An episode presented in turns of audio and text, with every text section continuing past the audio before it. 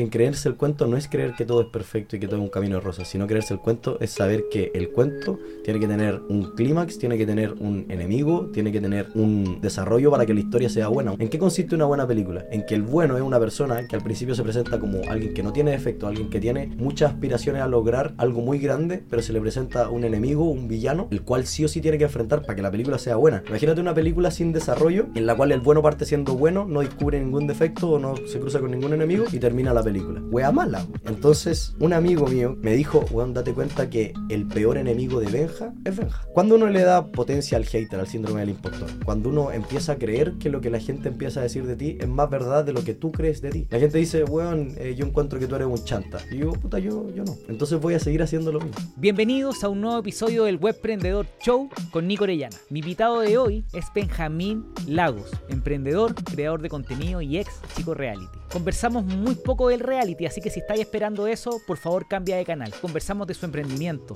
Social Growth, en donde ayuda a emprendedores a crecer en redes sociales. Pero antes quiero agradecer a nuestro auspiciador Flycrew. Recuerda que si tienes un conocimiento que quieres vender, pero solamente pensar en la tecnología te hace paralizarte y no hacer nada, en Flycrew te podemos ayudar. Básicamente te olvidáis de toda la tecnología para vender sesiones uno a uno, cursos, actividades, comunidades privadas, etc. Nosotros nos encargamos de eso y tú te dedicas a lo que amas. Entra a flycrew.com, créate una cuenta y yo y mi equipo te ayudamos a que empieces a vivir de lo que amas rápidamente. Pero volvamos al podcast, que es Social Growth. Bueno, primero, muchísimas gracias Nico por, la invitación. Eh, pudimos funcar por fin, coincidir. Y bueno, te comento un poco de qué es Social Growth, que vendría siendo hoy en día mi, empresa más grande a nivel de, de, cuánto monetizo con ella.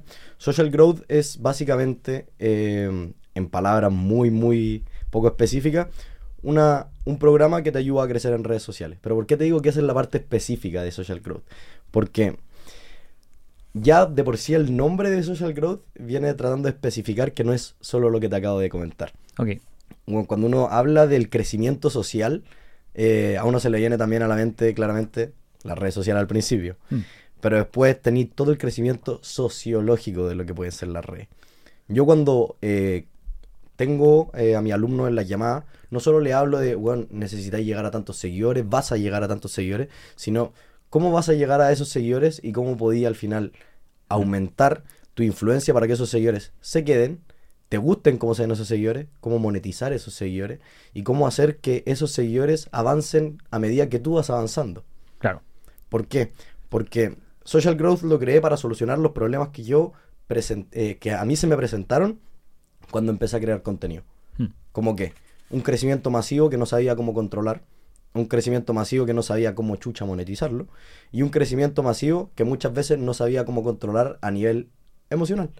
Entonces, todos esos problemas, a medida que yo lo iba solucionando con el tiempo, lo iba anotando y lo iba creando en, puta, bueno, en, el vacío de mi mente, hmm. para después crear lo que es social growth, que no es un crecimiento de seguidores, no es un crecimiento eh, de social media, es un crecimiento social. Es un crecimiento social, literalmente. O sea, los alumnos, hay alumnos, de hecho, que eh, si bien quizás su crecimiento no es de 100.000 seguidores, puede ser de 10.000, que hay veces que están más agradecidos que los que se pegan los picos para arriba de 100.000 seguidores, 200.000 seguidores en seis semanas, porque van creciendo con su audiencia. Mm. No es como que se les pegue un solo video de 5 millones de, reproducciones y lleguen al toque los 100.000 y digan, chucha, ¿qué hago? Estoy, estoy plantado en un, en un impostor. Totalmente. Bueno, estoy. Me encanta el concepto porque entonces me está diciendo social growth, pero es un crecimiento red social, pero también crecimiento personal. Claro. Y van de la mano. Claro. No es una mentoría en la cual yo te enseño a, tener un bienestar a nivel de, eh, de crecimiento personal.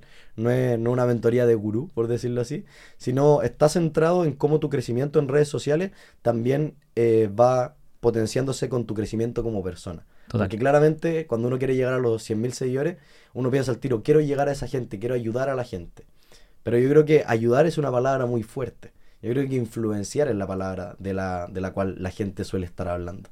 Porque yo creo que la ayuda es algo tangible. Algo mm. que, por ejemplo, yo puedo ayudarte a ti con, tu con mi conocimiento, tú me puedes ayudar a mí porque yo lo puedo ver, lo puedo tangibilizar, lo puedo sentir. Pero cuando llega una persona a la cual no estás viendo, puedes ayudar de manera indirecta. Pero es la persona la que al final toma las decisiones de hacer la weá o no. ¿Cachai?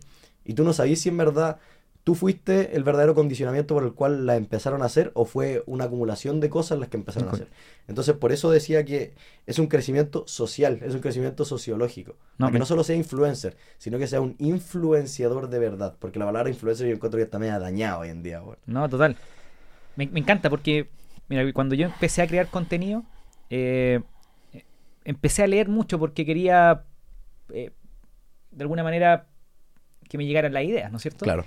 Y al leer me di cuenta que empecé a escribir y al momento de escribir me di cuenta que uno se empezaba a transformar uno mismo también. Eh, hay un desarrollo personal muy grande porque aprendí muchas cosas. Eh, me encanta. Me encanta. Y, y también lo otro que mucha gente cuando empieza a crear contenido tiene mucho este síndrome del impostor. ¿Cómo te, cómo te pegó a ti? Eh, ni siquiera cuando, cuando entraste a, a, hacer esto de la tele, sino que cuando empezaste a crecer en redes sociales. ¿Qué decían tus amigos? ¿Qué te decían en la universidad? Yo sé que empezaste a publicar contenido cuando estabas en la universidad. ¿Cómo te pegó ese síndrome del impostor cuando empezaste a crecer? Mira, te comento, ha sido un proceso muy, muy loco. Muy, muy loco, bueno. Eh, yo no tuve un crecimiento eh, procedural, por decirlo así. fue un proceso. Si bien claramente cada uno tiene sus procesos, etcétera, para mí fue un crecimiento exponencial. Un crecimiento verdaderamente exponencial. O sea, eh, de 20.000 seguidores, que fue cuando empecé, cuando recién me salí de la universidad. Eh, llegué a 100.000 seguidores en un mes, después a los 200.000 en 20 días y después a los 300.000 en 15 días.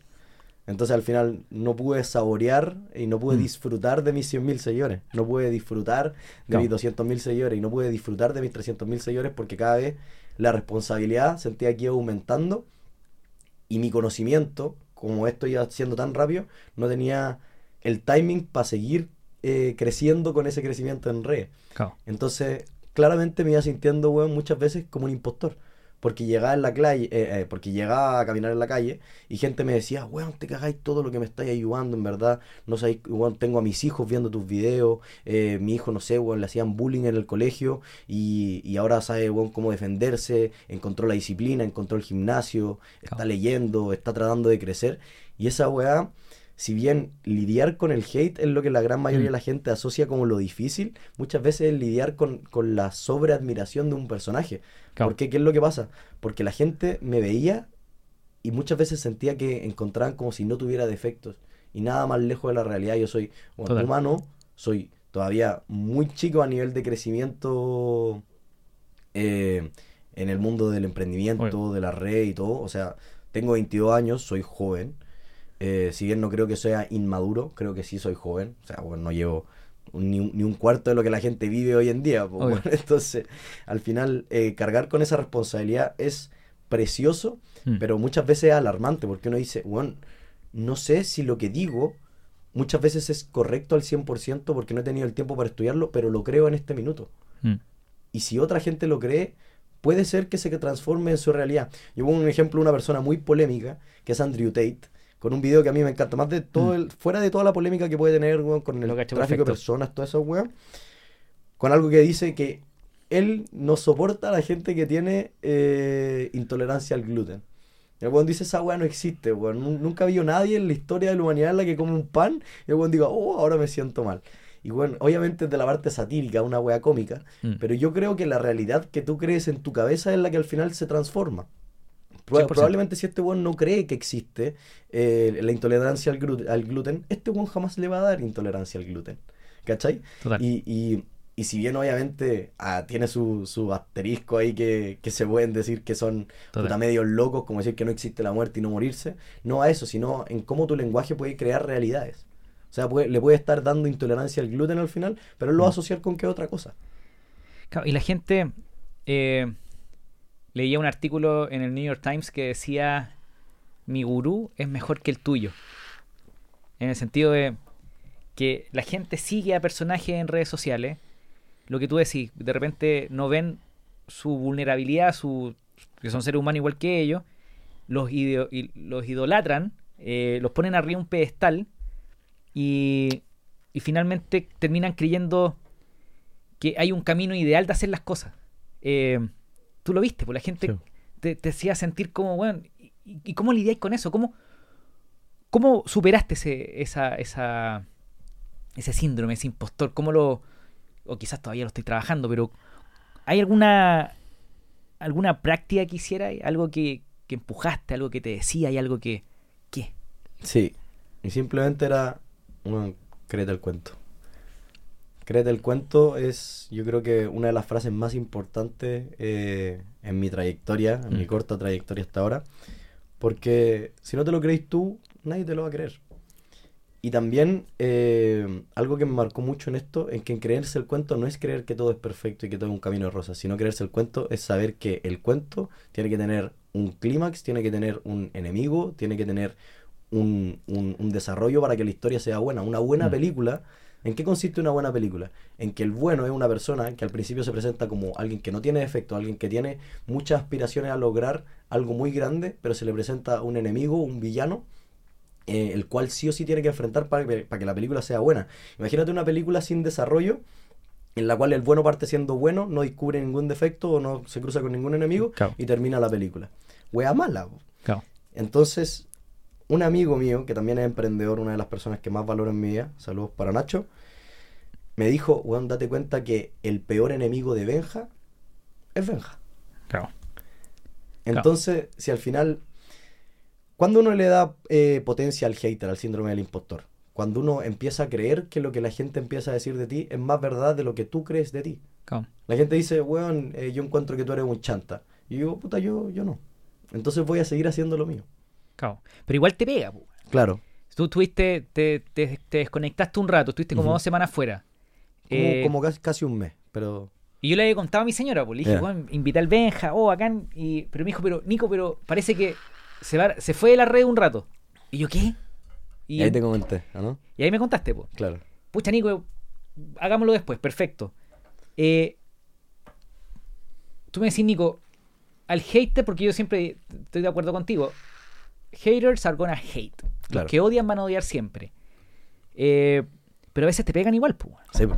Y, y, y pasa, por ejemplo, en el grupo tengo a alguien que, que está creando contenido y publicó un contenido y le empezaban a decir, oye, Cuica, ¿por qué? ¿Qué te creís? ¿Qué te creís, Lo gurú? típico. ¿Qué-?" Lo típico. Eh, y se puso a llorar, me contó que estuvo súper triste, que, que se le vinieron todos los fantasmas encima.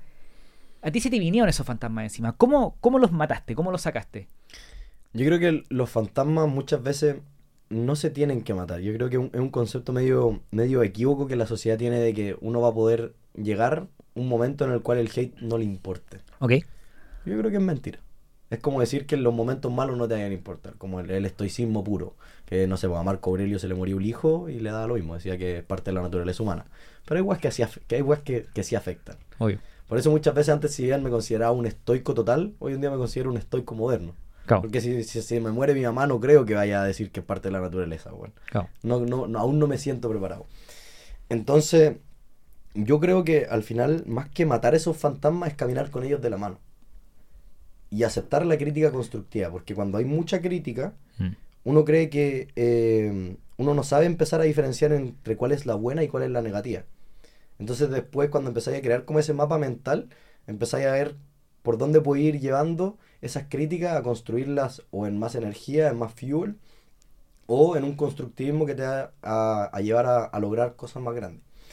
Y la otra es descartarlas, no, no eh, ignorarlas ni matarlas, etc. Sino simplemente descartarlas. Las cuales cuando vienen con, no sé, pues con mi estadio, con mi estado socioeconómico, etcétera, eh, que el cuico culiado, muchos insultos, las descarto. En cambio, las críticas que vienen desde, bueno, puta, podríais decir menos garabato o podríais tratar de abarcar eh, un mayor nivel de, de- de conocimiento, ya que muchas veces se ve como, como si uno estuviera im- imponiendo ciertas verdades, ¿cierto? Mm. Eh, esa- esas críticas las tomé mucho con pinza. Ese mes que estuve fuera de las redes sociales ha sido uno de los mejores meses de mi vida. Claro. Y cuando uno le dice la palabra mejor a otra persona, asocia al toque la risa, la felicidad. Fue un mes súper triste, un mes súper oscuro, un mes de muchísimo autoconocimiento. Y el autoconocimiento es triste, el autoconocimiento es Mm. oscuro. Mm. Claro, porque vaya a buscar tu propia vulnerabilidad. po, Claro. A, a- a- a conversar con esos fantasmas. po. Fui a enfrentarme contra mi peor enemigo, po, weón, que Claro. es Benja. Ok. Y esa conversa, eh, ¿cómo, la lleva, ¿cómo la lleváis? Es que estoy pensando, ok, vaya a conocerte a ti mismo. Por ejemplo, no sé, eh, yo dejé de tomar y fumar en diciembre del año pasado. Yo como 10 meses sin fumar. Entonces dejé de tomar y me, fui como en una volada muy personal. Ya. Eh, y, y, es duro, es como... Podría haber dejado de tomar antes. Podría haber dejado de fumar antes. ¿Lo estoy haciendo por mi hija o lo estoy haciendo por mí? Esa conversa, puta, fue... La tuve yo creo que en enero, febrero de este año y, de pasadita iba creando contenido. Entonces iba leyendo, iba leyendo libros de estoicismo. ¿Cómo fue esa conversa en ese mes, encerrado? Mira, eh, qué lindo lo que me mencionaste porque creo que puedo tratar de hacer una analogía acerca de, eso mismo para llegar a la respuesta. Si yo llevo y te digo ahora, o le digo al espectador, que piense en las tres personas más importantes para él en ese minuto, les damos unos 5 segundos. Es muy difícil que esa persona se haya mencionado a sí mismo muy difícil. Se le viene el gato, el perro, la familia, el hijo, Exacto. ¿Y, dónde queda uno?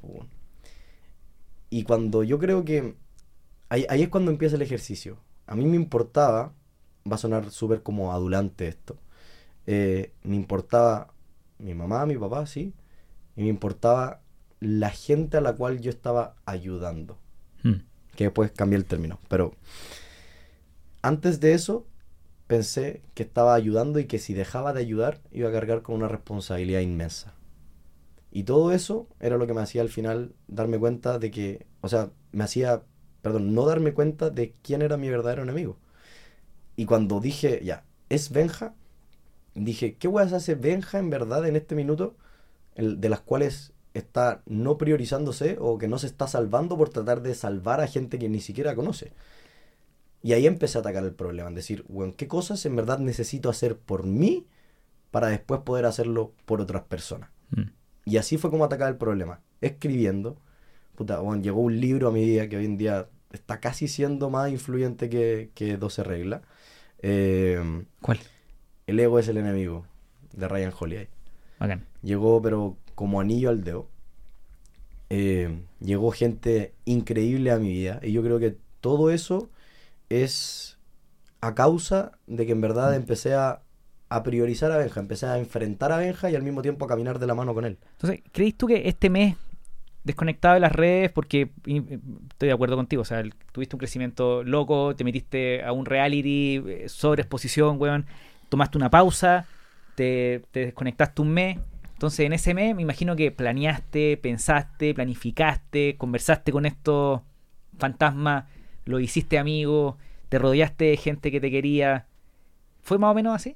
Sin duda, sin duda. De hecho, Social Growth lo creé en 15 minutos después de no haberme atrevido a crearlo en, bueno, en 15 años. ya. Y, y, fue porque otro gran amigo, de otra de estas grandes personas que llegaron a mi vida, eh, me dijo, Benja, eh, estoy llegando a tu casa vamos a, te tengo, una, te tengo un desafío. Y yo le dije, ya pues, bueno, feliz, feliz. Eh, es, un amigo que tiene casi mi edad y también tiene negocio online, es una persona con la que comparto muchísimo mentalidad. Y yo le digo, ya, pues bueno, nos sentamos, lo invité ahí a tomarnos un, un, cosa, un vasito de agua, y me dice, te tengo un desafío. Y yo le dije, ¿cuál? Y me dijo, pero es que es muy fácil. Entonces, bueno, es imposible que falle. Y yo le dije, ¿cuál? Y me dijo, vaya a ganar dos millones de pesos en 24 horas. ¿Ya? Acababa de salir de un puto reality.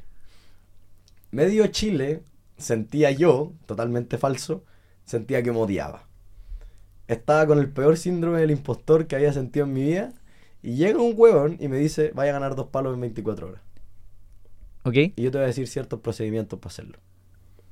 Me decía, pero si no lo así, ya no somos más amigos. Ok. Bueno, yo me pongo las manos en la cabeza Quiero saber, ¿Qué es lo primero que se te ocurre? Y le digo, bueno, puta, tratar de hacer lo, que más o menos yo sé y la weá. Me dice, ya, ahora, ¿cómo podéis monetizar eso? ¿Qué es lo que más sabes hacer? Bueno, ¿qué es lo que más sabes hacer? Y yo le decía, no, mm. no, no, no, weón, weón. Ya, crecer en redes sociales. Listo. Lo dijiste. Bueno, empieza a ofrecer asesorías de cómo crecer en redes sociales al high ticket en las cuales tú vas a seguir semana por semana, día tras día, a esa persona asegurándote de que tenga un crecimiento. Y yo le dije, pero es que, bueno, a mí no me interesa que la gente solo quiera creer, eh, solo quiera crecer en redes. Me interesa que crezcan como personas al final del día, que crezcan como creadores, que crezcan como influenciadores. Claro. Me decía, entonces haz un programa social, que no sea de red social, que sea social. Pum, nació Social Growth. En 24 horas me hice 2 millones punto cinco. Y, ok, mira. Primero, después quiero saber, el- ¿cómo se llama tu amigo? Emilio Puchredón. Emilio Puchredón. Puch. Lo voy a terminar entrevistando. Es que, es que lo encuentro atómico, porque qué bueno tener amigos como él, como. Emilio. Eh, hablemos un poco de, ok, de hecho, Social Growth. Qué rico que llegamos ahí. Armaste asesoría. Voy a hacer asesoría high ticket. Te hiciste dos, mm, dos palos, dos, dos y, dos y medio en 24 horas. ¿Cómo? ¿Qué hiciste? Ya, porque la gente nos está escuchando y dice, ya, pero ¿qué hizo este weón para ganarse dos Claro. palos en 24 horas? Pues? ¿Qué Claro. hiciste? Mira, el procedimiento de cómo llegué a, esas, a, a- a esos dos palos es algo claramente que tiene que ver con cómo estructurar una asesoría high ticket. Pero ¿qué hice para que esos dos palos al final se vieran como que las personas dijeran, ah, ya, esto sí me sirvió? Vamos, vamos a la, contrataron el- a la el táctica. A la táctica. ¿Qué hiciste? ¿Qué ofreciste? ¿Qué hiciste? ¿Cómo lo hiciste? ¿Dónde lo publicaste? Mira, todo empezó así. Llegué, subí una historia después de que este amigo ya me desafió y todo, ese mismo día, literalmente 25 minutos después. Ha sido la historia que más me he planeado en mi vida. Ok. ok. en la cual yo decía que estaba abriendo ciertos cupos de beta testing para un programa en el cual iba a ayudar a emprendedores o a eh, marcas personales a crecer su influencia en redes sociales. Ok. Me llegaron 1600 leads en un formulario de Google y empecé a hacer llamadas, llamadas de venta. Y pusiste un link, en la historia pusiste un link, postula acá, Postula y la acá. gente se inscribía en este formulario de Google. Claro, todo súper arcaico antes Sí, de saber cómo empezar a ocupar un SaaS. Por Hoy supuesto. en día mi, mi negocio lo tengo en, en- en high level. Y empezaba a... En la encuesta salía cuál es tu Instagram y cuál es tu mail. Perfecto. Así claramente me quedaba con leads después. Con esto llegaba y me metía al Instagram de la persona y le decía, hola, oye, ¿sabéis que estamos a punto de cerrar eh, uno de los cupos para Social Growth y eh, me gustó muchísimo tu postulación? ¿Tienes tiempo ahora para una llamada? Sí, ya. Listo. Cerráis la llamada, eh, creáis cierto FOMO y le decía el precio. ¿Y cuánto cobráis? Es un precio que solo se sabe en las llamadas. Pero entre, Entre, entre, menos de un palo, menos de 500 lucas. entre 500 lucas a un millón de pesos. Ok. Depende también de la clara exigencia que cada cliente está. Y, un- Porque- el- el- y el- es- esa oferta, sin entrar en detalle, porque la oferta me imagino que van a ir evolucionando, las vaya a ir cambiando, pero eh, esa oferta inicial era, era por cuánto tiempo? Ocho semanas. Ocho semanas. Perfecto. Ocho semanas, ocho mentorías, una semana, eh, una, una al mes, o sea, una a la semana, perdón. Y una cobertura por Slack o por Discord, por WhatsApp, por lo que sea, 24/7. Perfecto. Y Esto acompañado, disculpa, de Sí. un curso interactivo de más de 100 clases. Interactivo, ¿por qué? Porque el curso tiene un compromiso de que todos los meses agrego 5 clases. Entonces va a ser un curso infinito al final. perfecto. Ese curso solo tiene un valor de casi 500 lucas, pero si lo compras con la asesoría, el precio puede ir variando según cuáles sean las necesidades verdaderas de cada cliente, cuáles sean los objetivos que se pueden buscar con ese cliente y cuáles son las cosas que se pueden aspirar según el conocimiento que el curso les va a dar y cómo yo se los puedo dar. Y con eso se ve un precio y se vende el paquete. Fantástico. Y, y eso, pa, lo ven- vendiste 4 o 5 en, en un ratito. Claro, y con transferencia llegaban y me decían, ¿cómo te pago? ¿Tenéis link de pago? No, sabéis que solo por esta vez tenemos que eh, hacer transferencia, pero creo que al principio la primera transferencia del primer depósito de 200 lucas porque se hace la confirmación en las próximas 24 horas con mi equipo. Mentira, weón, tenía no, más de 200 lucas lo que no se puede transferir en el Total. Banco Santander. Total. Entonces, weón, al final, puta, si pudiera dar un consejo a esa persona que quiere empezar con algo, weón, es lánzate, weón, como sea. Y, y para la persona, ok, entendí. Eh, hay un concepto que a mí me gusta mucho que, que, que Russell Branson en este libro Dotcom, Dot- Dotcom Dotcom Secrets Secrets. explica muy bien que son en construir esta escalera de valor, ¿no es cierto? Así es. Eh, mucha gente, muchos creadores de contenido de valor, para poder monetizar, parten haciendo uno a uno, después hacen cursos, después hacen algún tipo de continuidad, que son membresías que la gente paga y pagan todos los meses, después tienen un high ticket, ¿no es cierto? Eh, tú partiste, hiciste un programa de continuidad. Así es. Eh, y, y la gente que... ¿Cómo fue ese aprendizaje? en estas ocho semanas? Porque ya terminado las ocho semanas o todavía sí, no? en la que a una semana va para terminar la primera tanda. ¿Y cómo, cómo fue ese primer grupito? Los aprendizajes, este, ¿qué aprendiste? Uno, mira, yo creo que lo que yo aprendí fue que uno aprende mucho más haciendo que aprendiendo. Es súper es, súper raro el concepto, Mm. pero creo que vale la pena repetirlo. Uno aprende más haciendo que aprendiendo. Sí. Soy, al igual que tú, al igual que mucha gente, eh, fanático de uno de los hábitos más, más importantes para mí en la vida diaria, que es la lectura. Fanático. fanático. Pero todo lo que aprendí leyendo me di cuenta que si es que no lo aplicaba, jamás lo iba a aprender de verdad, lo iba a interiorizar. Mm. Jamás. Entonces, sabía muchísimo de redes sociales, porque tenía un caso de éxito ya, que era yo mismo, en el cual yo no me considero, si bien tengo mi carisma, eh, tengo mis dotes para ciertas cosas que se me dan con mayor facilidad, Mm. también creo fricciones acerca de crear contenido. O sea, hay días en los que no se te ocurre contenido, Bueno. hay días en los que uno aprende muchísimo cuando, creando, Claro. creando contenido. Entonces yo aprendí mucho de cómo llevar mi empresa con mis primeros clientes. Aprendí muchísimo lo que funciona, lo que no, qué es lo que más volaron del programa, qué es lo que menos. Cómo avanzan cuando tú le pones tareas. Eh, esas tareas las cumplen verdaderamente o no. Cada persona en verdad tiene cierto síndrome del impostor también.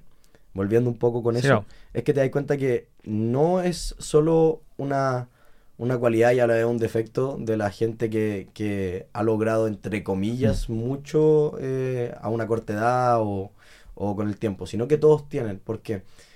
Porque lidian, por ejemplo, con eh, problemas como mostrarse en cámara por primera vez. Es algo que Social Growth soluciona. Saber cuánto Mm. contenido postear es algo que Social Growth soluciona. Es que no siento, es que siento que si subo mucho contenido los voy a chatear. Mentira. Si es que tu contenido es bueno, no chateas a nadie. Solo ayudas más. Solo influencias más. Y todas esas cosas, todas esas trabas son las que más al final valoran de social growth.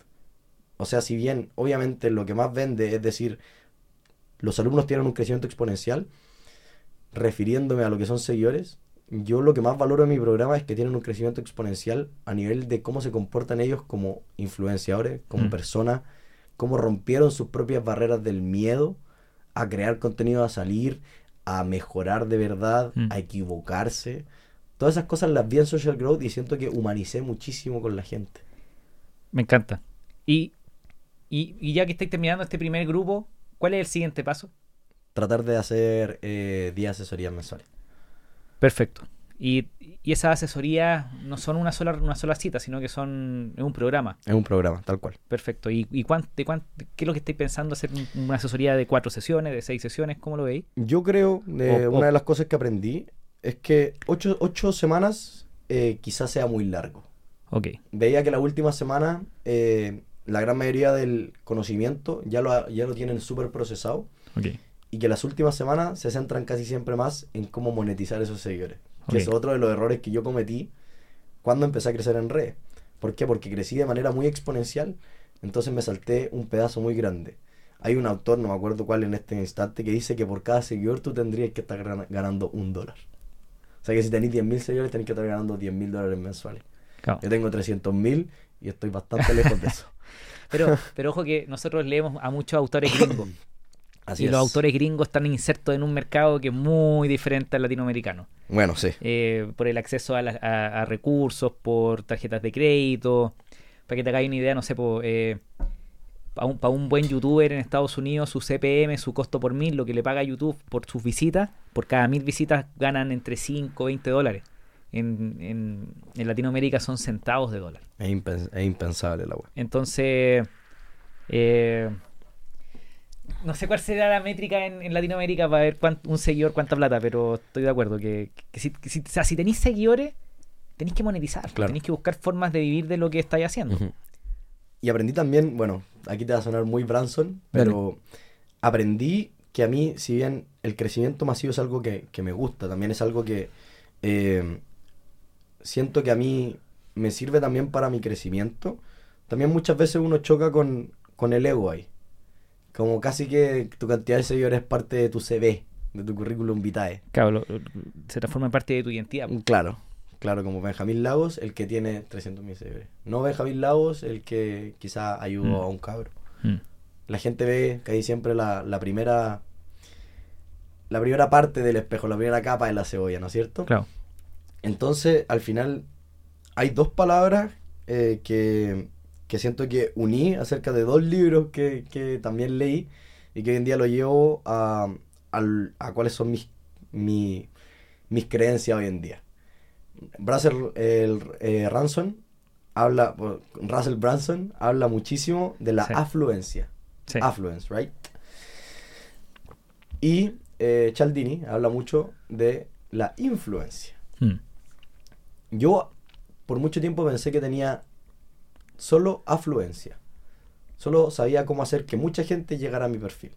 Hoy en día lo que estoy buscando, ya más que infinitos seguidores, es cómo influir a los que ya tengo.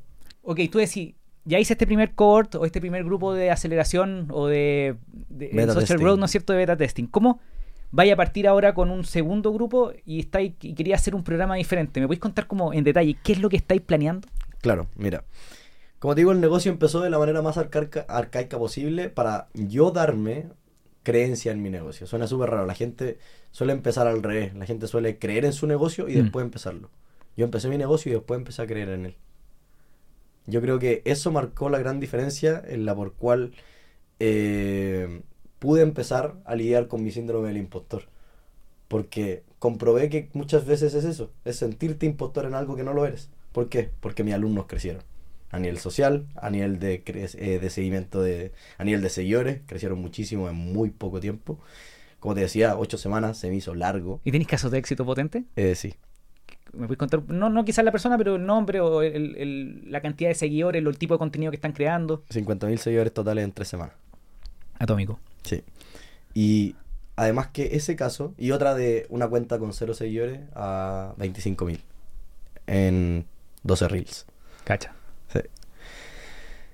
Y lo importante de estas dos de estos dos testimonios tan diferentes, ¿no es cierto? Que me encantó es que el primer testimonio de los 50.000 seguidores totales entre TikTok e Instagram, Instagram ya con eh, casi 17.000 y TikTok eh, creo que también va rodando entre los 12.000 por ahí Mm. es que es de un nicho el cual la gente no está asociado a que se puede crecer en Instagram. Es una señora, llamada Paula Asler, Bacán. que tiene, creo que si no me equivoco, Paula no me matí si es que estáis viendo esto, casi 70 años. Wow. Y alguien dice, dos preguntas al tiro. ¿Por qué chucha una señora de 70 años iría a contratar un servicio así? ¿Cómo chucha una señora de 70 años puede crecer en redes sociales? Y la gente, ¿cuál es la mayor, eh, el mayor miedo de la gente al empezar? Que no pueden vender su nicho. Mm. Y esa weá es una farsa. Ya, Por ya. eso yo encuentro que ese testimonio es tan fuerte. Deja- déjame hacerte una pregunta con respecto a eso. ¿Ya está monetizando? Eh, sí. Ella vende un libro. Ok. Ok. Y, y- y la venta del libro es, es su principal eh, por donde entran Claro, las lucas. ¿Y es un libro autoeditado o...? Es un libro autobiográfico. Perfecto, pero está... au- autoeditado. o sea, el 100%, el 80% de las lucas del libro va- van directo a ella. Sí.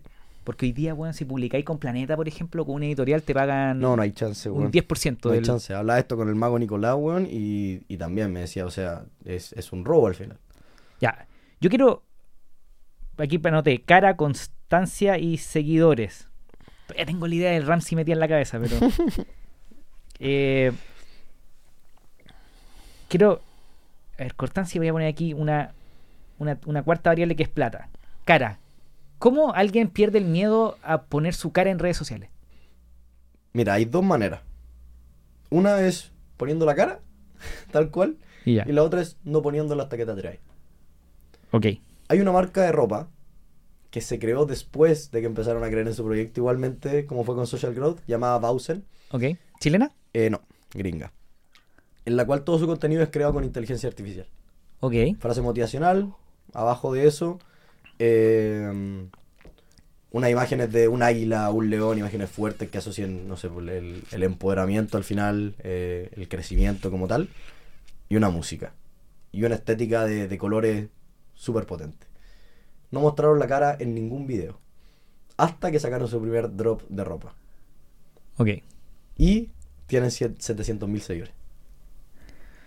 O sea, Crearon marca al final. poner la cara, cueste lo que cueste, hasta que te acostumbrís, o simplemente no poner la cara hasta que te sintáis listo. Sí. ¿Por qué? Porque yo no te diría que, sería algo... No sé si correcto, pero algo recomendable nunca poner la cara. Claro. Incluso Facebook, incluso Twitter, incluso las marcas más grandes que quizás nunca necesitaron cara, siempre la gente buscaba la cara. Obvio. Si bien nunca la necesitaban, quizás, no sé, po, Porque su ventaja Eh, competitiva era otra. claro, quizás eh, Zuck, Zuckerberg, eh, Pero Elon ahora, Musk y todo, no necesitaban cara antes, hace unos años. La primera película bibliográfica que vi de, de un gran emprendedor, etcétera, de, de una gran persona influyente, fue La Red Social. Y eso fue el 2008. Y es una película así súper conmemorativa y todo. Pero ahí es cuando se empezó, según yo, a crear un antes y un después con, con la cara de las grandes empresas, con la cara de, la- de las grandes personas. Entonces, al final, en algún minuto va a llegar el momento en el cual la gente va a decir quién está detrás de esta obra maestra. yo, yo digo, eh, hay solo una pausa que efectivamente, el, por ejemplo, conversábamos en, en mi grupo eh, sobre por qué gente como, y casos chilenos, pues que Matías Muchnik de Notco, el Oscar Jertonson de Corner Shop, eh, que son emprendedores mega, mega, mega exitosos y Claro. no, no dan cara, no salen a, a contar su historia en redes sociales. Y yo pensaba, lo pensaba y lo pensaba mucho, incluso antes de yo partir, y yo creo personalmente que es básicamente porque ellos tienen otra ventaja competitiva Claro. saben crear código, tienen capital, o, o- o porque saben levantar el capital o porque lo, lo- lo tienen. Entonces no han necesitado usar esa forma de apalancamiento que son los medios. Claro. Ahora, si tú no tenés capital, no tenéis las lucas, no tenéis la capacidad operativa que tienen estos super emprendedores, pero erís medio payaso y podéis salir en redes, ocúpalo. Sin duda. Perfecto. A mí nunca se me dio bien. ¿Y, y- y por qué es importante hacer como un, un énfasis en esto?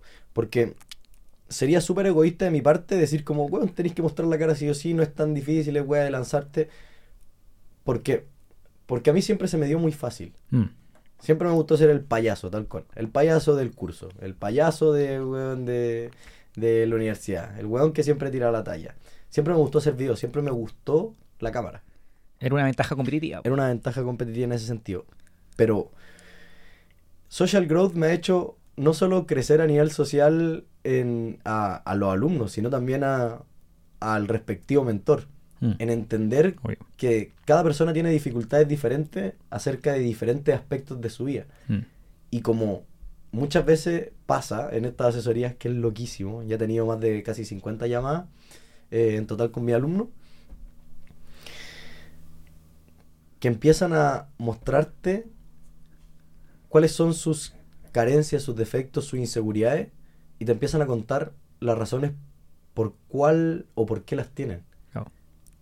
Una de estas, por ejemplo, eh, un alumno en particular no quería mostrar la cara. ¿Ya? Y yo trataba de convencerlo. Hasta que me di cuenta que lo que tenía que hacer no era convencerlo. Era que él mismo se convenciera. Y eso empezó a pasar cuando él empezó a poner en palabras su inseguridad. Mm. En el colegio eh, nunca le gustó presentar. En el colegio una vez se rieron de él porque presentó y, y le salió mal. Entonces, ¿quién chucha le da la seguridad para salir en un lugar que está tan hostil hoy en día? Ok, sí. Total. Entonces, ¿qué es lo que te decía que, que Social Growth hace con esto? Es que no solo hace crecer a la gente weón, en, en seguidores, porque yo encuentro que hoy en día eso es importantísimo, sí, para generar más ventas, para generar eh, más estatus, pero crecer como persona con los seguidores al mismo tiempo es lo que en verdad me importa en, en- en mi programa. No, estoy de acuerdo. Y es un, es, un, es, un, es un proceso natural y un proceso necesario, lo que tú decías y de Zuckerberg. Si bien Facebook cuando partió no ponían la cara porque sus ventajas competitivas eran otras, era el, el código, eh, Y era otra época. po, era otra época, por supuesto. Eh, hoy día gente como Mark Zuckerberg lo ocupa, po. lo Sí. está empezando a hacer. O Eh, sea, Musk y Zuckerberg se van a empezar a agarrar a coscachos, pues, weón. O sea, Es- esa- no es menor la wea. y, y va, ¿eh? parece que va, está confirmada. Sí, sí. Ok, cara, estamos check, ya sabemos cómo, cómo mostrar cara. Eh, luego tú me dijiste constancia. ¿Cómo? Aquí entramos en la parte de los hábitos y la parte social que yo sé Sí. que hemos conversado harto, pero si podemos ir como a la táctica, ¿cómo, ¿qué le decís tú a una persona que está en tu programa que, que la constancia es la clave. Mira.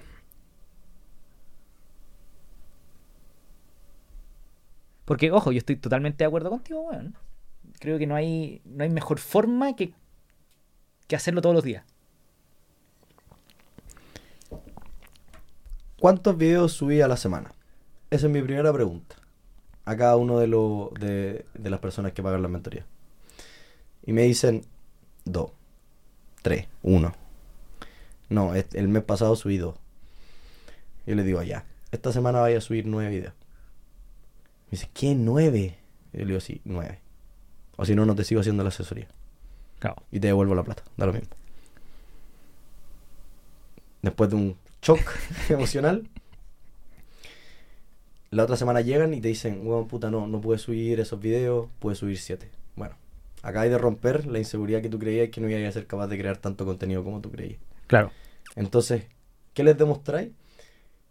Que dentro de esa persona sí hay más willing y más drive de lo que esa persona cree. Y eso es lo primero que se rompe en, Mm. en- en social growth, la barrera del, del no puedo o el no creo que pueda. Y después les decís, ya, ahora vamos a crear un plan.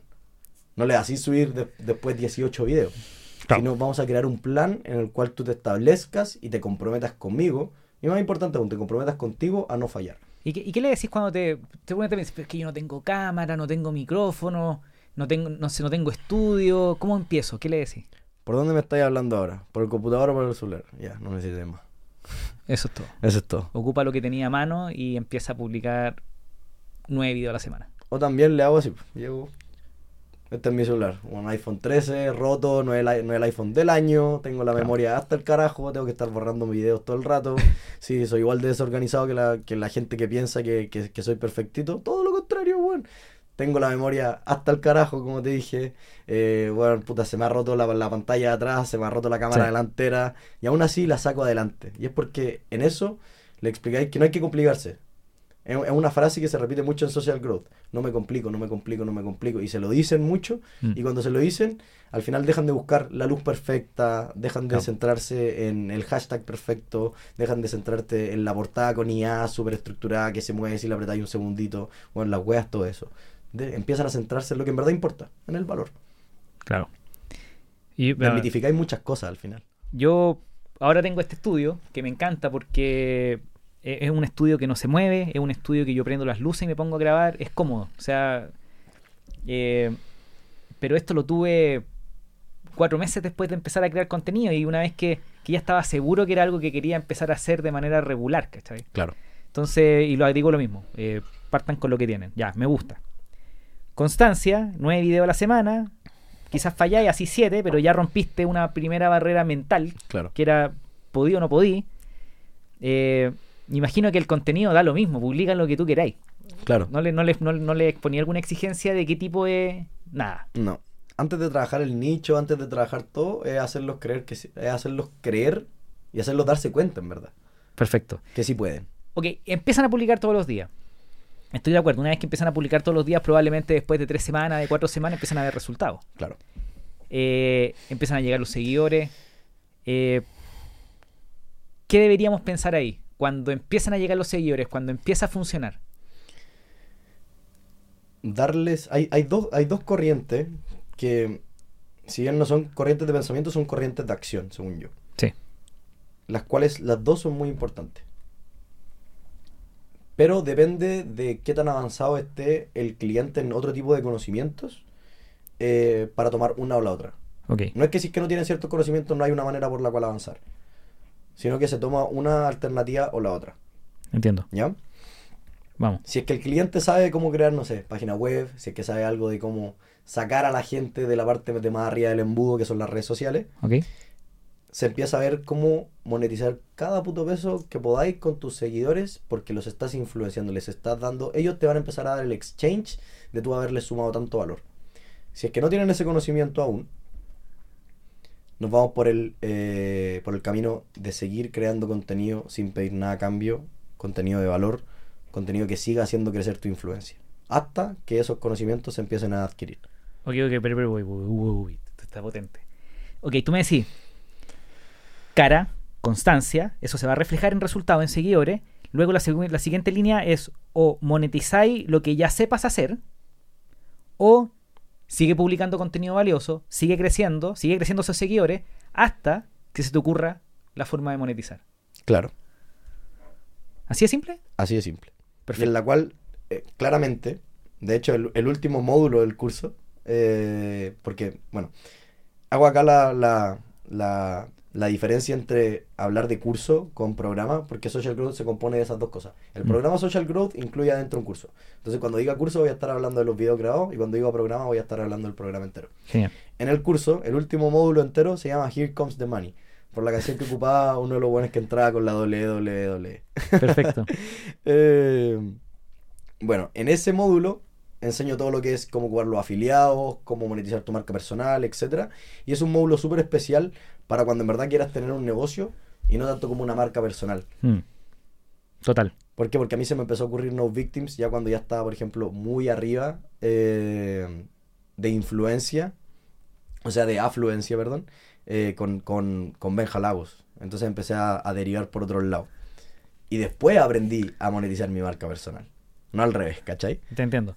Claro, que hay, por ejemplo, yo trabajo con, no trabajo, pero alguien en mi comunidad eh, te contaba que pasó de 0 a 70.000 seguidores, literal, uh 2.000 a 70.000 seguidores en tres semanas.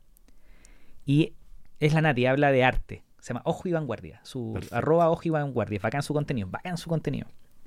No sé, te habla de Chiharo Chiota, te habla de, de artistas, de, y lo hace muy lindo el contenido.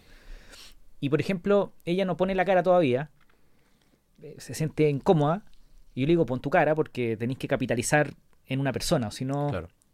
Pero, pero, también, o sea, pero a tu tiempo, eh, cuando queráis, cuando te sintáis tranquila. Pero el problema es que no sabe cómo monetizar. Y, y, yo le digo, sigue publicando contenido, sigue creciendo, porque eh, en algún minuto se te va a ocurrir. Ahora, estoy de hecho, en la, misma comunidad le he preguntado hoy a los chicos, yo estoy pensando que una vez que, creciste los seguidores, en mi caso, por ejemplo, yo tengo claro cómo monetizo, porque yo tengo empresas. Claro. Tengo Welco y tengo Flycrew. Entonces, eh, si mis, contenidos, si mis relaciones que voy generando las puedo llevar a Welco o a Flycrew, se monetizó. ¿Cachai? Y si me llega alguna colaboración con marca o si gano plata con mi comunidad personal, eh, es como ingresos adicionales, pero mi, mi, funnel está clarito. Ya, perfecto. Yo, yo llegué a crear contenidos con, la monetización más o menos lista. El tema, mi, mi, interrogante era cómo le muevo más tráfico a ese, a ese valor. Pero cuando no tenía ese valor y lo estáis buscando, eso es lo que me estoy preguntando, porque hay mucha gente que no tiene idea cómo hacer plata. Entonces, dime si estáis de acuerdo y si queréis profundizar, me encantaría. Yo digo, ok, si estáis en una industria, piensa dónde está la plata. ¿Dónde está la plata? ¿Quién tiene plata en esta industria? Entonces, por ejemplo, con la Nati conversábamos de arte. Y lo hemos conversado en mi señora. Entonces conversamos harto. Entonces, eh, eh, ok, la, la venta del arte. Ya, pero ¿quién compra? O en los museos. ¿Qué museo? El Museo Nacional de Bellas Artes. Todos los museos que reciben plata estatal para financiarse. Y una vez que está pensando dónde está la plata, se le empezó a ocurrir, ok, ¿y si le ofrezco servicios de redes sociales a los museos? Y en Santiago hay 50 museos. Y todos esos museos tienen una periodista o una mina de comunicaciones que perfectamente ella podría reemplazar con buenos resultados, porque sabe hacerlo. ¿Qué opináis de esa pregunta? ¿Dónde está la plata? ¿Te, resuena? ¿Te hace sentido? Ahí te preguntado una forma como cómo ir en esa búsqueda. Estoy creando, por ejemplo, estoy creando contenido en un nicho, eh, limpieza de alfombras. Eh, ¿Cómo gano plata? ¿Te lo he preguntado? Sí. Me va a quedar callado unos segunditos ya.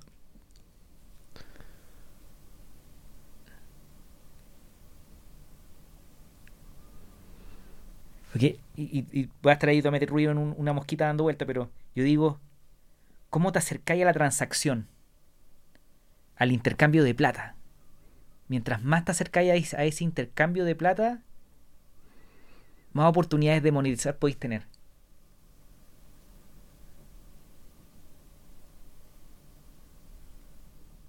Mira, estaba pensando en cómo responderte, pero yo creo que acabáis de responderte más o menos solo. Mientras más sepáis al final de dónde viene esa plata o de dónde viene esa influencia, más oportunidades de ganar plata vais a tener.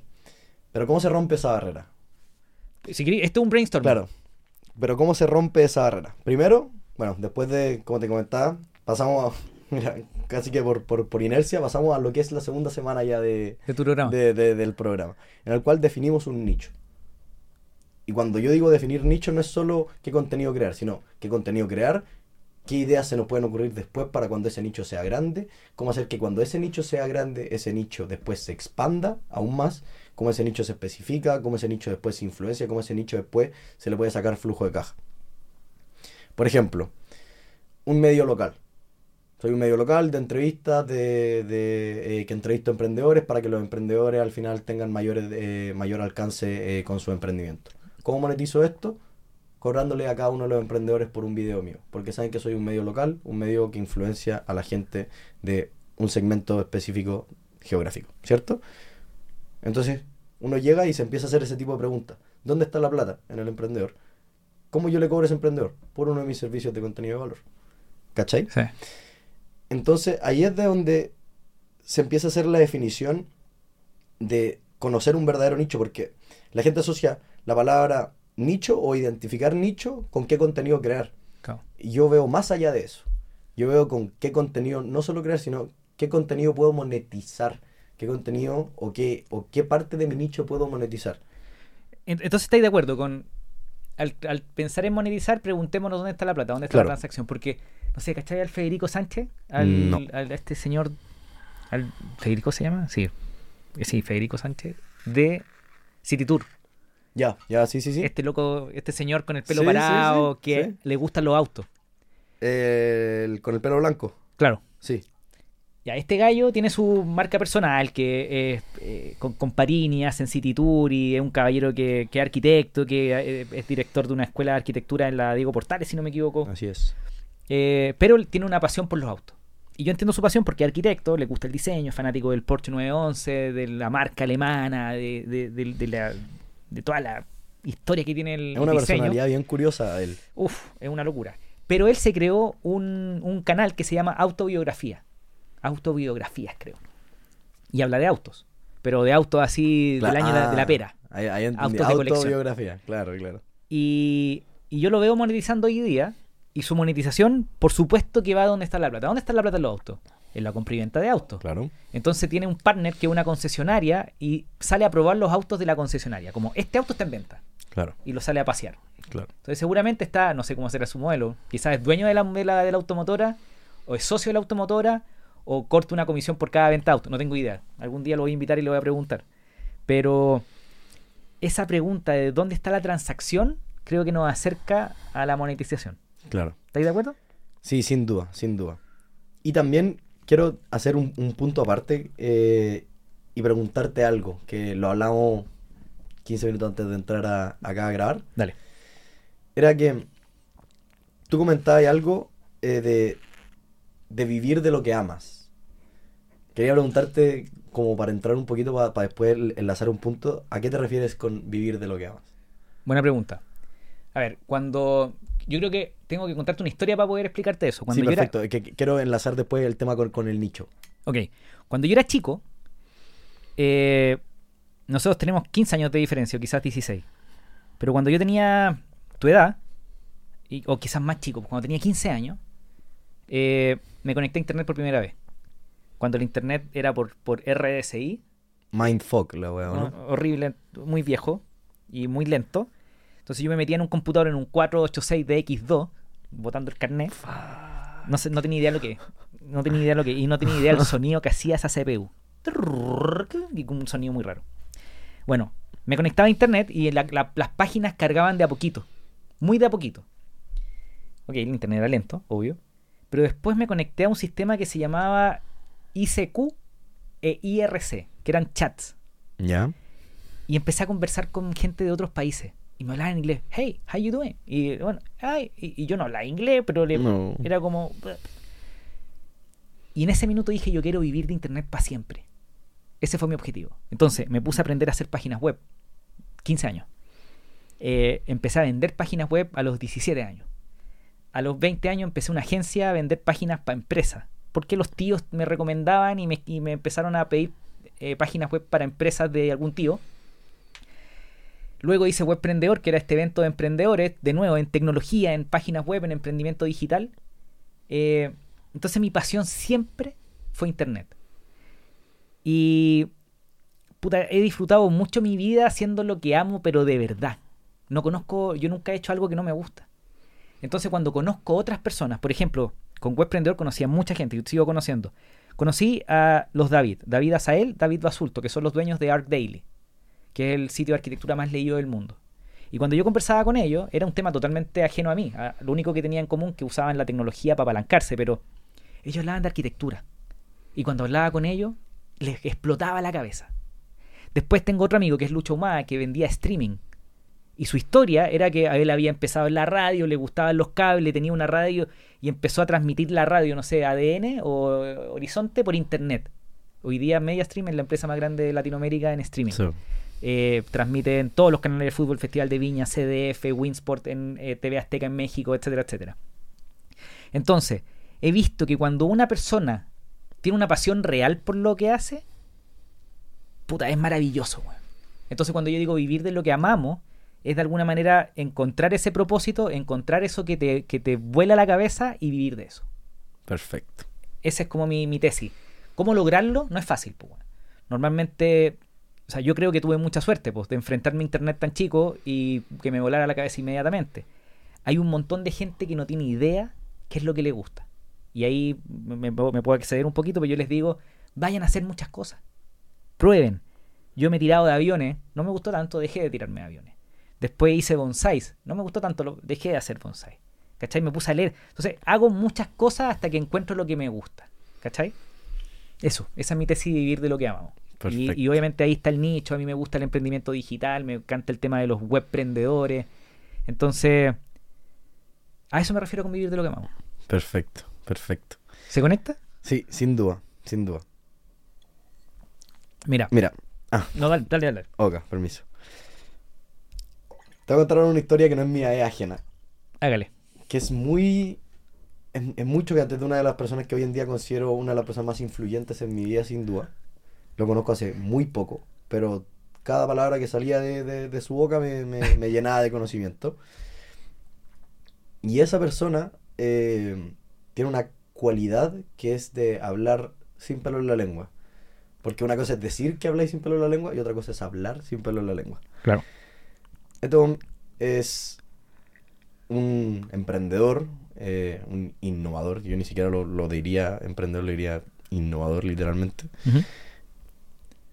que me admitió a mí enfrente de, de toda su familia, enfrente de todo el mundo, claramente ya lo había dicho antes, por lo cual no es una novedad para ellos, pero para mí sí lo era, que él detesta su trabajo, lo detesta, lo detesta. Pero su trabajo solo tiene 8 horas de su día. Claro. Y su vida tiene 24. Y que gracias a que vive 8 horas infeliz, entre comillas, puede vivir la otra 16 más que contento, hmm. ¿cierto? Total. 16 son, ¿cierto? Si mi cálculo no sea el carajo. Sí, sí, sí. Matemático definitivamente no es. Y es que al final me hizo hacer la analogía de que él, dentro de su nicho, sí vive de lo que ama, pero no monetiza lo que ama. ¿Cachai? Hmm. Y, y, yo creo que está muy romantizado muchas veces el vivir de lo que uno ama eh, porque lo asocian al tiro al, trabajo, al laburo, al, a lo laboral, ¿no es cierto? Hmm. Pero él vive de lo que ama, él adora los autos, ya ha tenido creo que si no me equivoco más de 10 Ferrari, le fascinan los autos, le encantan. Le fascina el tiempo en familia y convivencia con su señora y él vive teniendo tiempo para su familia, tiempo para su auto y tiempo para su señora. Hmm. Pero no trabaja de lo que ama. Pero él dice que sí vive de lo que ama, completamente. Y es porque al final es una suma de las cosas que hay que hacer. Claro. ¿Por qué? Porque muchas veces se asocia como, ya, yo quiero vivir, no sé, me gusta mucho. A mí, a mí por ejemplo, me fascina el surf, me, me apasiona. Es, sin duda, la única sensación que a mí en verdad me ha hecho sentir éxtasis. Yo soy una persona totalmente abstemia, no, Total. no consumo ninguna droga, jamás he probado ninguna, ninguna droga estimulante. Pero la sensación de haber, de haber estado en una ola y, y ver lo que es el agua cayendo, la conexión con, con el mar y todo, para mí fue éxtasis, cocaína, dopamina, Todo. en su máximo esplendor. Te creo. Yo dije, cuando estaba en la ola, dije, esto es lo que pasa en mi vida. Esto sin duda es lo único que me produce 100% amor como propio, amor por, por algo. Claro, Porque por alguien claramente son diferentes tipos de amores. obvio. Pero lo único que me, que me produce ese amor de decir, esto es lo que en verdad amo. Mm. No, no es, no ella, no mi mamá, no yo, sino esto, la, la cosa física, por decirlo así. Y después de yo hablar con, eh, con esta persona, me di cuenta de que yo jamás voy a tratar de ganar ni un solo peso con el surf. Jamás. Porque para mí es ese intocable de que yo eso lo amo sin tener que estar preocupado de amarlo, ¿cachai? Entiendo, entiendo, entiendo para dónde voy. ¿Qué es lo que le pasa, por ejemplo, a muchísimos futbolistas que quizá no están en el más alto, hiper, mega élite, que quieren vivir de lo que aman, pero lo empiezan a detestar por estar tan centrados en querer vivir de eso? Mm. Entonces, ¿qué es lo que yo propongo? De hecho, le hice esta propuesta eh, a una de las participantes del reality porque la veía súper frustrada hoy en día, gran amiga mía, que ella quería vivir del fútbol. Y yo le decía, ¿te gustaría quizá, te propongo, después podéis decir si es que estoy hablando de idiotece o no, ver alguna manera o empezar a buscar una manera, sigue siendo súper chica, de no vivir de el fútbol, sino vivir de algo que te deje jugar fútbol hasta el resto de tus días. Total, ¿Cachai? total. Y por eso, por ejemplo, si bien a mí Social Growth me fascina, me encanta, lo adoro con toda mi vida, claramente siguen habiendo momentos en los cuales siento estrés porque, no sé, esa semana no creció un, un, Mm. un- ¿cómo se llama? Un estudiante. O se le presentó un problema. O, bueno, cuando trabajáis con gente, cuando trabajáis con mentoría, te empiezan a afectar también los problemas de la gente. Obvio. Sin duda. O sea, si uno de, mi- eh, uno de mis alumnos eh, tiene un problema personal, me va a afectar a mí en mi vida personal también. Claro que sí. Y, y si bien me encanta lo que hago en el sentido de que disfruto eh, monetizarlo, siento que hay ciertas cosas intocables dentro de ese nicho en el cual están muy, muy romantizadas. Entiendo, entiendo, entiendo. ¿Cachai? Y ya entiendo por qué me hiciste la pregunta de vivir de lo que amamos. Eh, efectivamente, hay mucha gente que romantici- romantiza el vivir de lo que amo y, y- y gracias por la pregunta porque yo no lo hago. Yo creo que efectivamente tú podéis tener pasiones y ojalá las podáis practicar toda tu vida. Que podáis vivir haciendo lo que amas. Pero en ese proceso va a tocar, te va a tocar hacer tonteras que no te gustan. Yo en Welcu, por ejemplo, nosotros eh, me encantaba, me encanta la tecnología, vivo de, de- de lo, de lo que amo, entre comillas, pero en Welcu nosotros hacíamos eventos presenciales. Y había que ir a un evento a las 7 de la mañana a instalar impresoras, Carpa, unas carpitas, imprimir la credencial y acreditar a las personas que llegaban al evento. Eh, todavía lo sigo haciendo. Todos los eventos de ICARE se hacen con Welcu. ICARE, estos eventos empresariales. eh, la cena de la minería, la cena CESCO, eh, BCI. O sea, trabajamos con muchos corporativos grandes haciendo sus acreditaciones. Claro. Yo eso lo odio. Eh, fantaseo con la idea de tomar todas las impresoras de impresión de credenciales, prenderle fuego y bailar alrededor de ellas Claro. lo odio. Porque no me gusta. Pero lo hago igual. Porque sé que es parte del negocio. Es parte de, de cerrar la oferta de valor que doy. Porque si te vendo el ticket, te tengo que imprimir la credencial. Pues, weón. Claro, sin duda, pues, bueno. Entonces, por supuesto que no romantizo con la idea de que todas las actividades que hacéis durante el día tenéis que amarlas. Porque eso es falso. Y el que te lo diga es de, de- estoy de acuerdo contigo. Creo que Claro, no- como el... el Quizás ese era el punto, ¿no es cierto? Sí, sin duda, sin duda. Y ahí es donde entra también el, el nicho, porque mucha gente tiene muchas capacidades para algo y asocia como, oh, muchas capacidades, ya lo que amo. Y entonces se termina frustrando mucho, ¿cachai? Como Claro. lo que se me da fácil con lo que en verdad amo. Yo, gracias al cielo, hoy, siendo tan joven, insisto, pude separarla. Total. Lo que se me da fácil haciendo, crecer en redes sociales, la influencia, ayudar a gente a hacer lo mismo, me fascina, me encanta. Creo que influenciar es una palabra, como te dije, súper hermosa, pero también sé lo que amo realmente, que es el surf. Y sé cómo no meterme ahí, ¿cachai? Me- Jamás, meter- jamás me metería una competencia de surf. Jamás, jamás. Mira, el... estoy de acuerdo, estoy de, Estoy, de acuerdo, muy de acuerdo. El... esa weá de que me, suena mucho, weón, como, como el... Esa weá lo encuentro muy fake, guru, como haz lo que amas y jamás vas a trabajar. O la weá, de repente te toca sentar cabeza y lo único que quería es tirar el computador. Es horrible. Yo, por ejemplo, me gané un Corfo, un Capital Semilla Expansión. O sea, no me gané de la, del aire, sino que postulamos, ganamos y lo estamos ejecutando. Ya. Y lo odio. odio todo lo que tiene que ver con la rendición de las lucas porque es plata pública y es plata que se trata de verdad, pues Corfo funciona bien, no como las fundaciones. Eh, hay garantías, si no, si no rindo no, no me pasan la plata. Entonces, pero el proceso de rendición es horrible.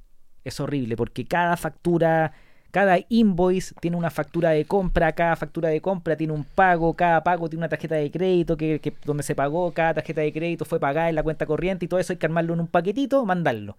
Y eso multiplicarlo por los 100 documentos que vaya a rendir. Ya, perfecto. Es una lata. Putas. Entonces, suena como una lata.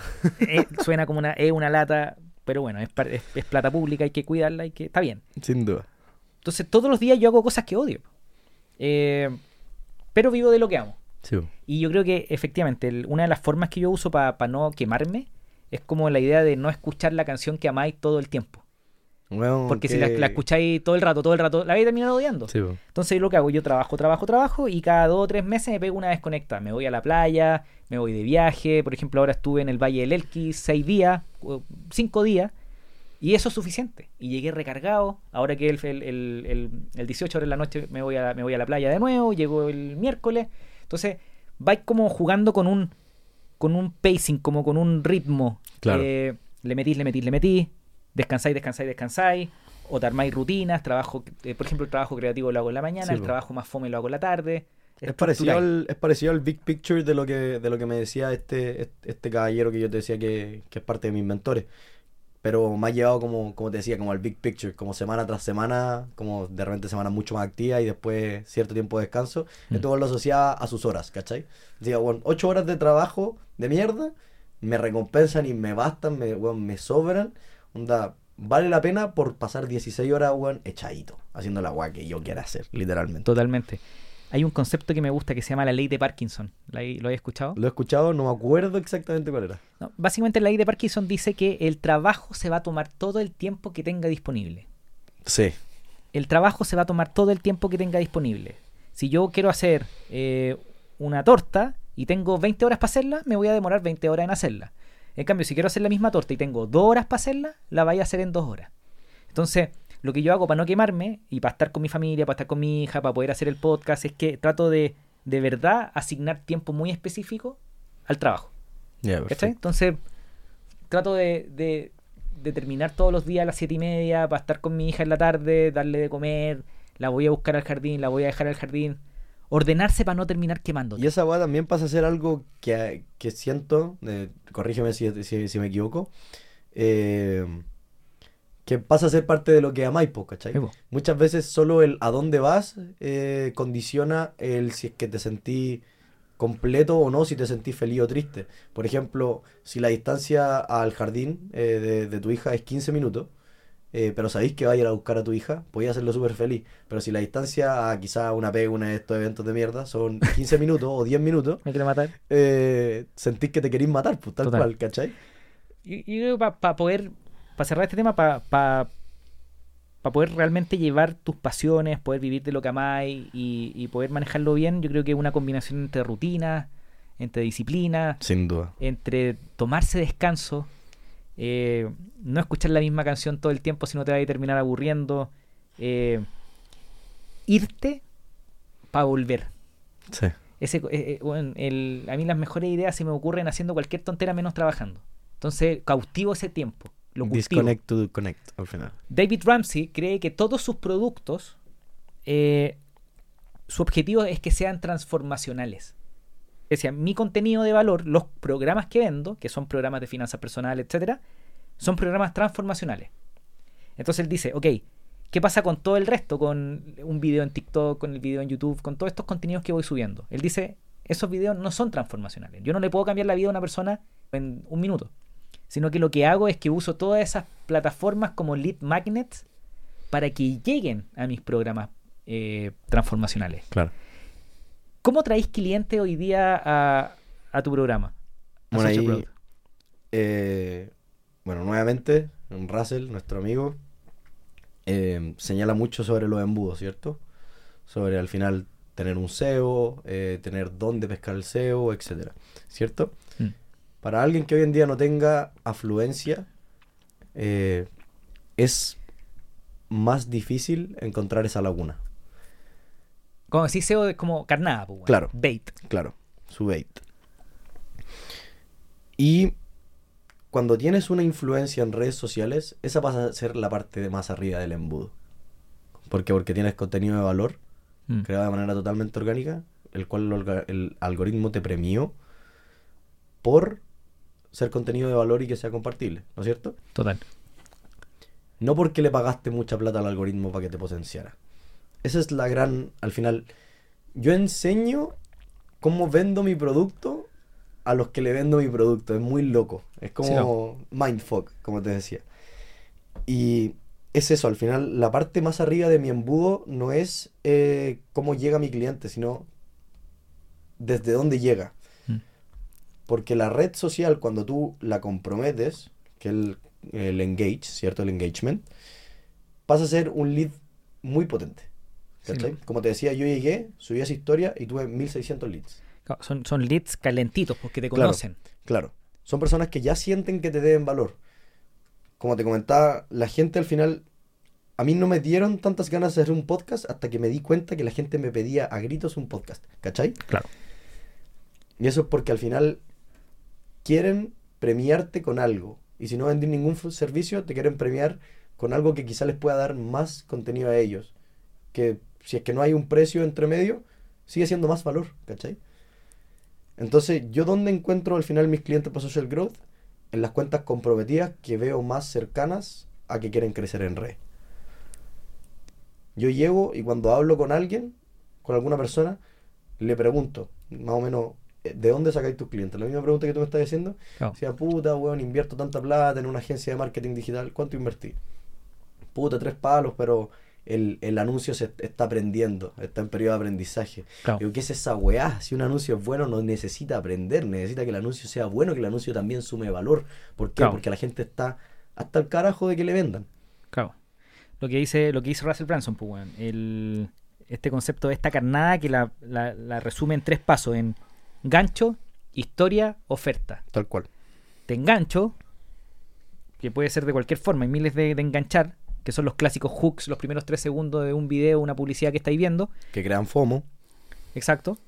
Después tenéis la historia, que de alguna manera lo que va a retener a la persona, lo que y ahí me encanta usar el- la idea de, eh, de habla en parábola, o sea, es muy fácil en contar historias cuando contáis tu propia historia. Claro, Entonces, y ojalá que mostréis que aprendiste en esa historia. claro. Y finalmente, que es lo que yo estoy pensando y lo que estoy trabajando para ver cómo lo, lo- lo monetizo mejor, es cómo hacís la oferta.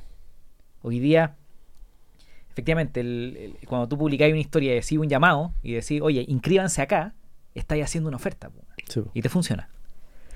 Benja, algo más que queráis agregar que no hayamos conversado. A mí me nos fuimos finalmente por el tema de lo que estáis haciendo Social Growth, que eso es lo que más me llamaba la atención. Yo te dije cuando partimos. Pero hay algo que queráis contarme, algo que no conversamos, algo que queráis contarle a, a la persona que no pueda estar escuchando.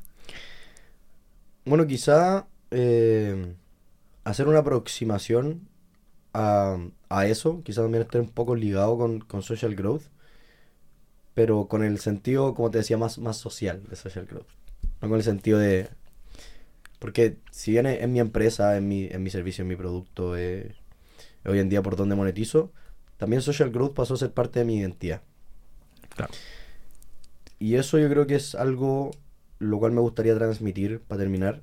Y es que hoy en día, como el mundo se mueve tan rápido y la identidad se queda tan pegada, tan, tan como pegajosa a la, a la persona como tal cuando la empieza a adoptar, Mm.